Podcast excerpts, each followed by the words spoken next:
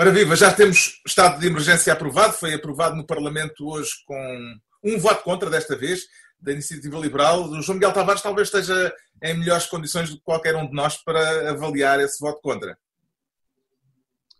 Sim, quer dizer, eu por um lado já estou a enlouquecer, como se pode ver pela minha companhia que eu decidi trazer para este programa. Mas isso é para fazer concorrência ao harém do tailandês? Não. É, são as minhas miúdas. Quer dizer, simultaneamente é a representação dos meus quatro filhos, mas teria sido mais interessante se fosse um harém. Mas, Quem só é, estiver a ouvir tem de saber que João Miguel Tavares está acompanhado por quatro bonecas. O que é que isso quer dizer? Ah, Cada um tira as suas conclusões. Não, isto é só porque eu estou no quarto onde os miúdos costumam brincar e, portanto, isto é, é brincadeira por todo lado. Mas eu, eu estou num estado parecido com o destas bonecas. E o voto contra? Não, o voto contra, atenção, eu, eu, eu, eu também não sou muito favorável um, a opressões das liberdades individuais.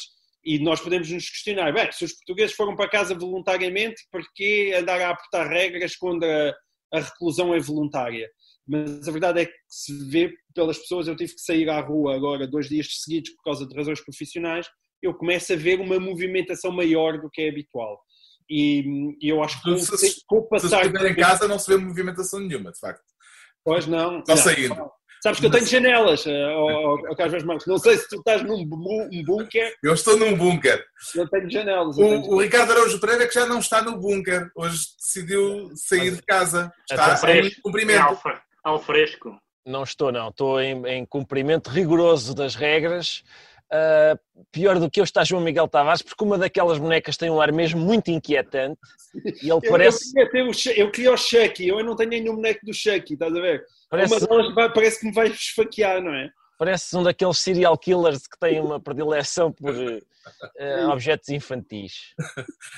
E, e, essa saída de casa, Ricardo, significa o quê? É falta de ar? Não, é, às vezes dá jeito, não é? Às vezes, é, lá está, é mais uma. Quem tem quintal, não é? Pois, exatamente, era isso que eu ia dizer, é que esta quarentena é importante não esquecer que esta quarentena também tem uma componente de desigualdade bastante grande, porque uma coisa é estar a fazer a quarentena num T2 na Arrentela.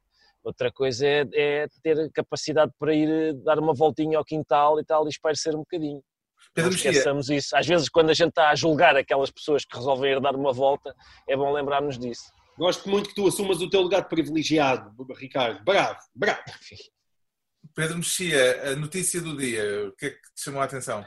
Foi a carta da Presidente da Comissão Europeia, um, ehm, publicada no jornal italiano La Repubblica, uh, uma carta aberta aos italianos dizendo que parece que a União Europeia esteve mal um, acho que finalmente percebeu isso, ou finalmente o exprimiu em público.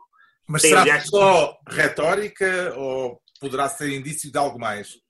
Quer dizer, há, um, há umas medidas anunciadas no próprio, no próprio texto da carta, não sei se o, que, o, o, impacto e o âmbito das medidas, mas eu acho que, independentemente das medidas, quer dizer, as medidas são essenciais, eh, mas é importante o que ela diz na carta, que ela diz que uh, que ou foi um comportamento danoso que podia ter sido evitado e que põe, e que põe em causa a ideia de solidariedade na Europa. Isso acho que foi o que toda a gente andou a dizer durante estas semanas e é bom que a Presidente da Comissão assuma isso. A mim chamou a atenção uma notícia do New York Times dizendo que eh, março deste ano, eh, que terminou uh, há dois dias, foi o mês, uh, o segundo mês em que se venderam mais armas nos Estados Unidos.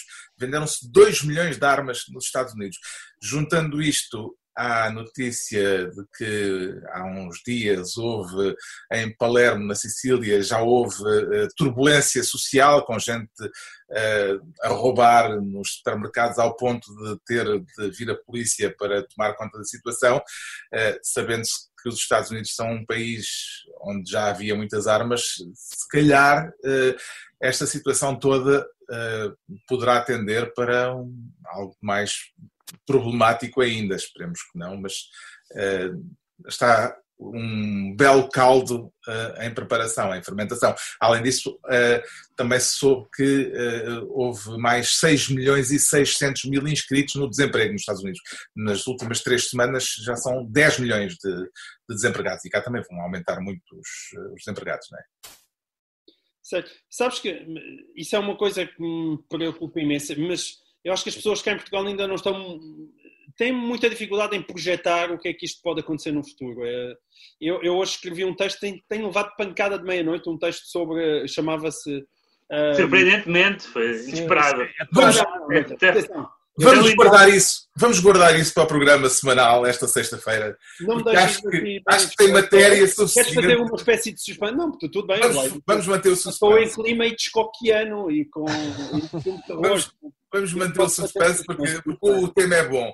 Não Eh, percam, exato, não percam. Não percam esta Reação sexta-feira em estúdio. É, em estúdio, com banda larguíssima uh, no Verme Song.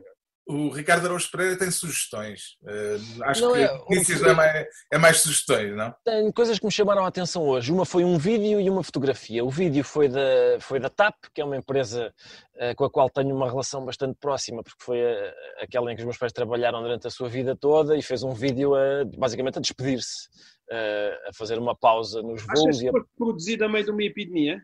Duvido, Quando duvido. os teus pais estavam em terra? Não sei, nem não gosto, não quero, não me faças pensar na, na altura em que foi produzido. eu perguntaste isso aos teus pais? Se foste produzido em terra ou nos ares? não É quero sério, saber disso. É cena primitiva a esta hora, pá. Não quero saber. por Curiosidade, eles viajavam juntos. Sim, eh, os, os, os, os tripulantes da TAP podem, têm, têm essa, esse Sério? direito. Ah, Sim, sim. Estava perdido nos céus. Pelo menos tinham, não sei como é que é agora. E depois, mas portanto, esse vídeo é de facto comovente e, e- e preocupante saber quando é, que, quando é que a empresa poderá voltar a começar a funcionar em E foi pleno. o layoff, foi, foi pedido o layoff e são quantos? 9 mil trabalhadores, não é? Exato. E há também uma fotografia que me chamou a atenção, que é uma fotografia de um carro da polícia que tem um, um placar com uns dizeres eletrónicos que diz evite o contato social sem C. É com C! É com C! O acordo ortográfico não mudou aquilo, é com C! Eu também Contacto! Eu É também uso lentes de contato. Se não, não, é contacto e continua a ser contacto. E, mas e assim é menos eficaz, portanto. Pois claro que é, sei lá o que é contato social, não faço ideia do que é contato social. Tem mais alguma sugestão? Ah, tenho uma sugestão que é o, quem, é o da Ah, Cameron. do Cameron. O No, da tempo- Cameron no tempo- no tempo da peste. Faz sentido porque são, são 10 jovens que estão para tentar fugir da peste, estão a contar histórias uns aos outros. Eu já escrevi sobre isto, eles contam, em, em duas semanas, contam 100, 100 histórias uns aos outros. Eu já estou em quarentena há mais do que isso, ainda não ouvi uma história. Já só ouvi reprimendas e gritos e, e, e ando a lavar a louça e coisas assim. E algumas dessas histórias são bem boas. Eh, se, calhar é, se calhar é boa, boa inspiração para, para os tempos da quarentena. Exato. Então até amanhã em estúdio. Até amanhã. Amanhã.